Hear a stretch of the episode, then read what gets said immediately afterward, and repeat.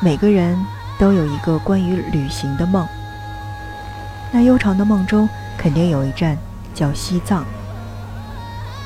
我想亲口尝一尝青稞酒酥油茶。我想亲耳听一听喇嘛们认真的辩经。我想亲自走一走虔诚的转经路。我想亲眼望一望那浮在云朵的湛蓝天空。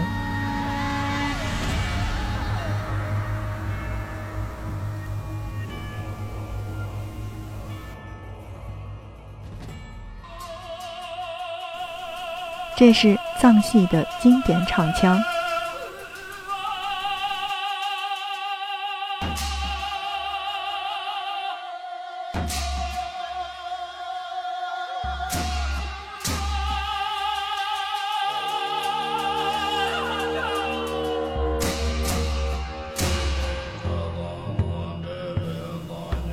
这是寺里念经的声音。阿范轻奢时光，大美西藏，就在听着声音去旅行。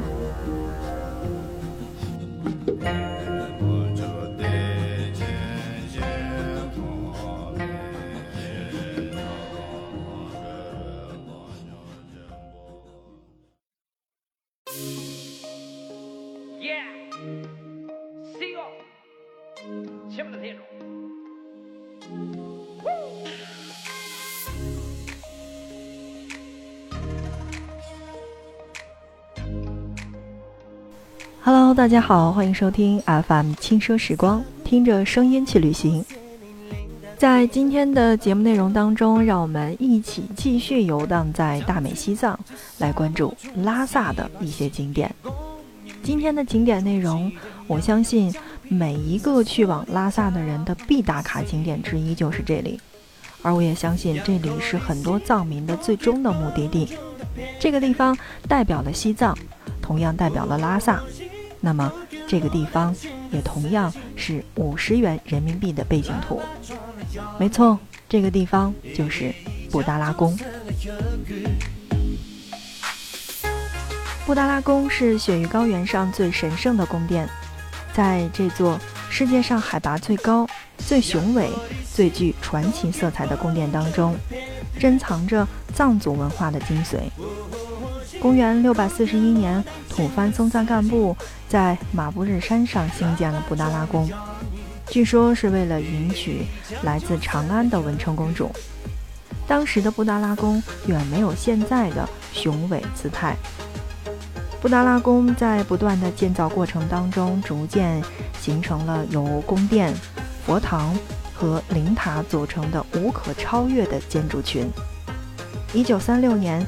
十三世达赖喇嘛灵塔的建成，确定了布达拉宫现在的格局。一九九四年十二月，布达拉宫入选联合国世界文化遗产名录。走进布达拉宫的大门之内，首先感觉到耀眼的白，然后是醒目的红。下白宫，上红宫，功能是各有不同的。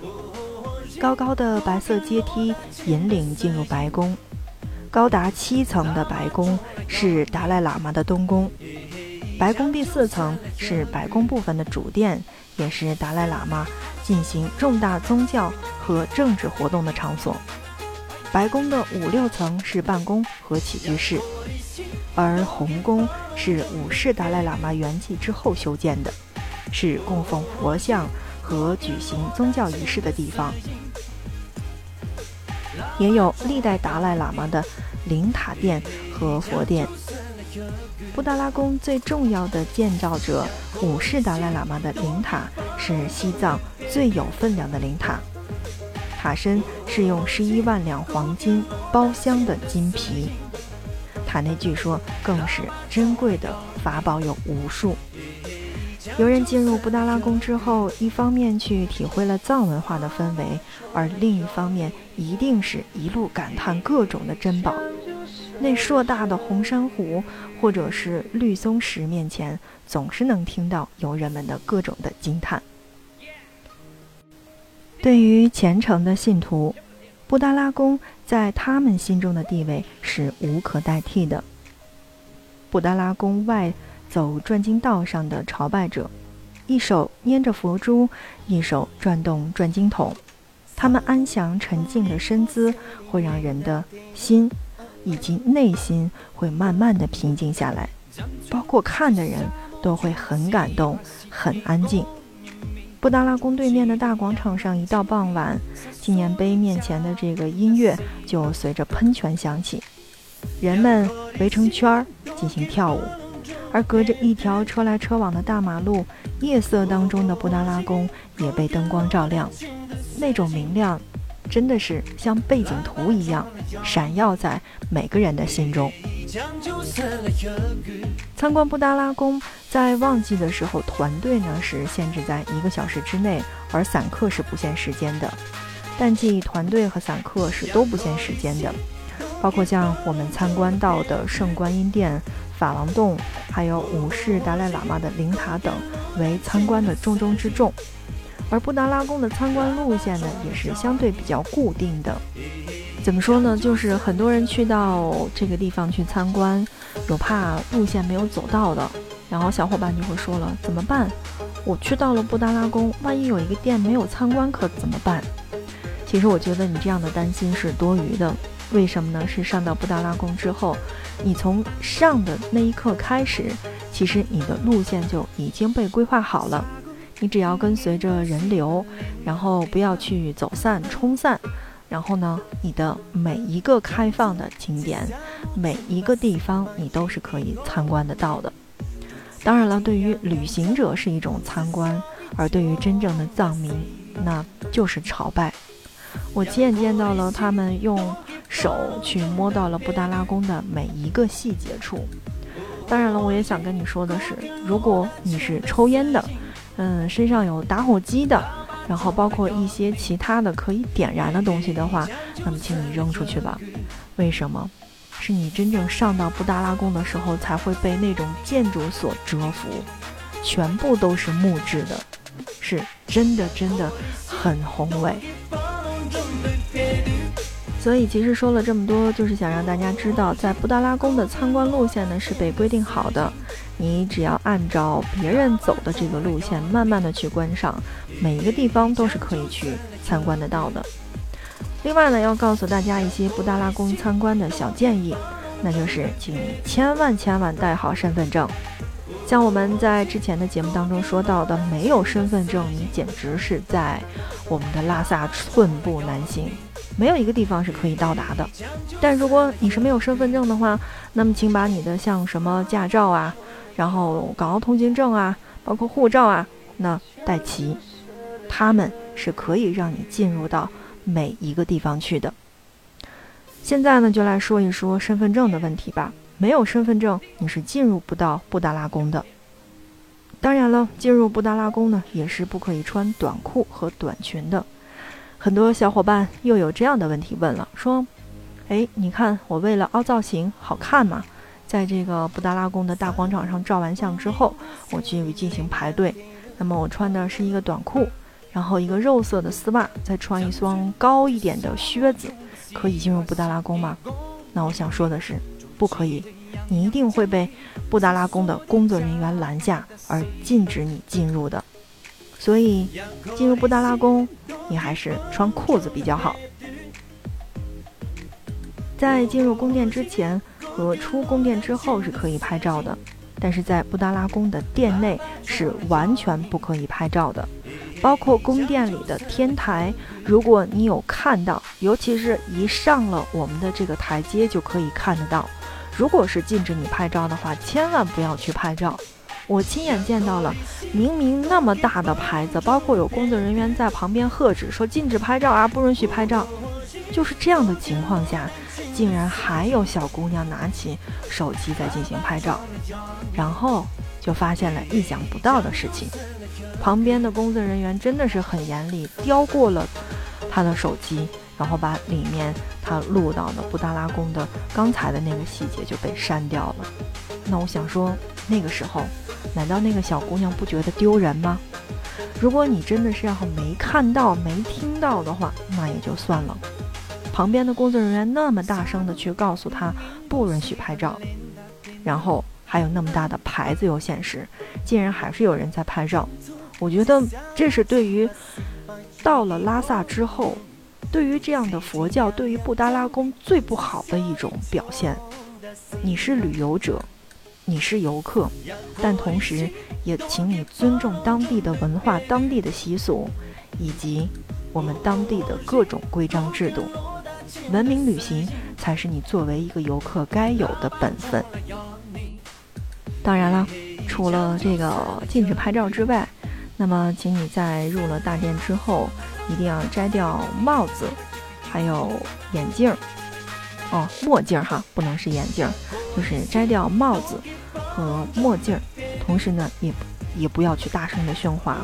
当然了，这个你也不要去用手指佛像。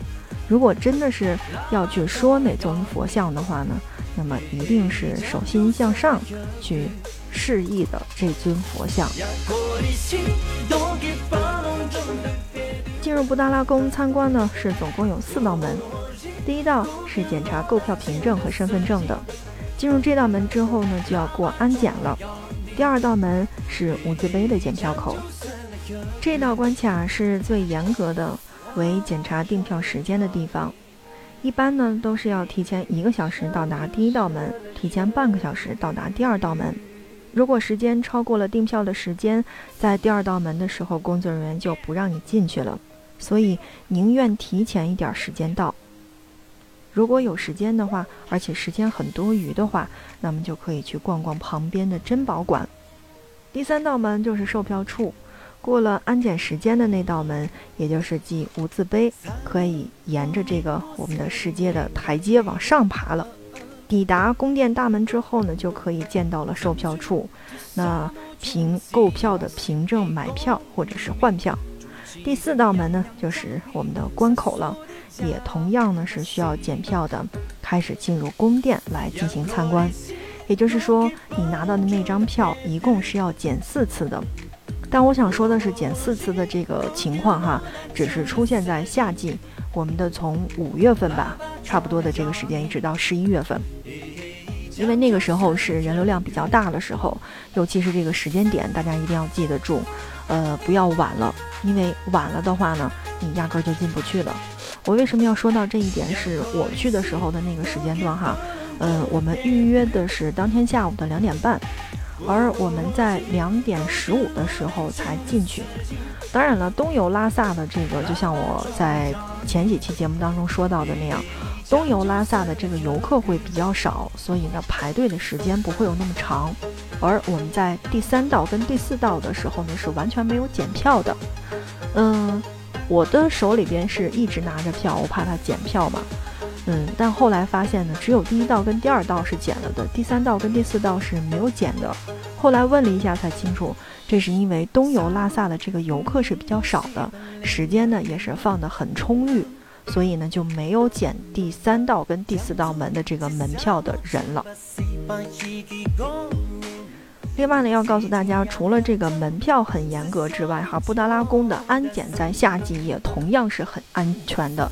呃，它的安全到什么程度？就是类似的瓶装水是不可以带得进去的，类似的液体也是不可以带进去的，包括像你的化妆品、风油精、眼药水等等，包括氧气罐同样是不可以带的。嗯，这个这个这个安检真的是很严格，然后上去你会感觉特别的安全。嗯，我想说的是，在我东游拉萨的这个状态当中呢，我瓶子里面就是我自己拿了瓶子，然后我的小伙伴也是拿了保温杯。嗯，我们问了一下，说这个东西可以带得进去吗？然后安检的大爷说是可以带得进去的。我看到了很多大家的这个没有打开的这个瓶装水都放在了外面，所以呢，嗯，东游拉萨跟夏季游拉萨有很大的区别，大家一定要做好功课，嗯，千万不要把你所要。认为很重要的东西，最后放在了这个门口，也有可能会被其他的旅行者拿走。比如说，这个姑娘们爱美嘛，这个兜里面都会装一些化妆品，比如说像你的这个眼药水啊、风油精啊、唇膏啊等等这些东西，包括有这个迪奥呀、雅诗兰黛的这个口红，你放在这个桌子上，你会觉得说，那好吧，游览完了，我下来拿，然后就发现，哎呦，这怎么办呢？没拿着吧？被别人偷了。这是一个，所以大家一定要记得住，呃，在夏季的时候一定要问清楚，或者你本来是准备要上布达拉宫的时候呢，问一下已经去过的小伙伴们，呃，有哪些东西是可以带的，哪些东西是不可以带的，一定要问清楚。还有一些小伙伴呢，说是这个水你是压根儿带不进去的，所以呢，不管你之前喝了很多的水，但是在第二道门的时候，你也一定要放到外边去。嗯，在第二道门的这个旁边呢，有一个地方是一个藏族的一个吃藏餐的一个餐吧，然后里边可以买到水，你可以在里边买。或者从布达拉宫出来之后呢，是有很多卖什么，呃，烤肠啊，然后包括有藏式酸奶呀、青稞酒啊等等这些地方是可以吃得到的。那，嗯，你看时间段不一样，我们的这个安检的状态也是不一样的。那么在节目当中提醒我们的小伙伴，如果听到了我们的这期节目，我还是建议你去问一下，呃，已经去过布达拉宫的小伙伴。好的，现在正在收听到的是 FM 轻车时光，听着声音去旅行。我们这一期的节目呢，时间是有一点长的，主要是给大家来聊一聊布达拉宫。在布达拉宫，经常可以看到红色的，好像树枝一样的草，去作为建筑材料，而藏人们去把它叫做是白马草。这种草生长在海拔四千米以上的山上。用镰刀去截成十厘米的长短，一捆一捆的整整齐齐的垒成草墙，草的断面朝外，那涂上红土色料，用白马草作为建筑材料，可以防风透气，而且呢是特别的保暖，那减轻承重，还可以减震抗震。在布达拉宫的围墙是用白马草做的，也叫白马草墙。号称是可以千年不烂的。如果你去到，一定要仔仔细细的去看一看。另外呢，有一个地方，那我觉得对于我来说，这次出行还是比较遗憾的，因为我是回来之后才知道的哈。布达拉宫白宫平台一侧的厕所是非常的传奇的，虽然和布达拉宫一千三百多年的历史呢去相比。这个只有三百余年的历史的厕所，算不上什么古迹，但是六十米的落差也毫无争议地成为了世界上落差最大的厕所，空谷回音，更艰深不可测，到过之处是不会忘记的。可惜我还没有上到这个布达拉宫落差最大的厕所。当你从布达拉宫参观完之后呢，如果还有时间，而且你不赶时间的话，可以顺时针的去绕布达拉宫转经道上去转一圈儿。转经道一侧呢是有转经筒的，你可以跟随前面的转经人转动经筒，或者不要妨碍转经者转经而走一走转经道的外侧就可以了。坦白讲，就是你在转经道上去走一走。去摸摸那些转经筒，去转转经，你就会发现你的心境立马就不一样了。只要是站在拉萨的这片地方，你都会觉得它是神圣的，至少我是这样认为的。好的，那看看时间，我们今天的节目到这儿就跟大家说再见吧。欢迎你的订阅，你的订阅是对我们节目的最大的支持。在下一期的节目当中，让我们继续了解我们的雪域高原西藏。我们的拉萨究竟还有哪些好玩的地方呢？欢迎您的订阅，我们下期不见不散。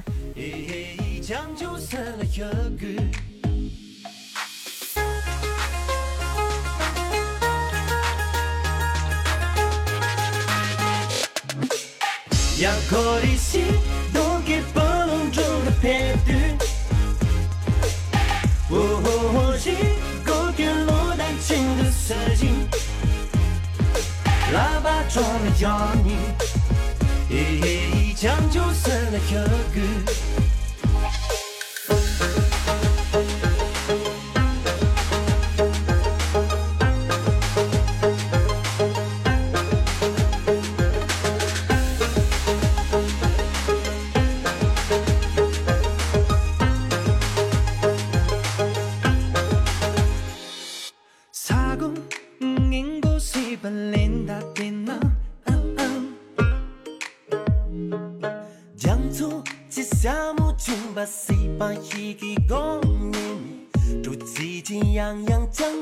是小的穷的死，一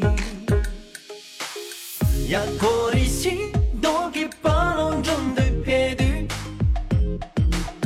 哦，一股劲落在青的石英，喇叭吹来吆喝，嘿，讲究是来喝酒。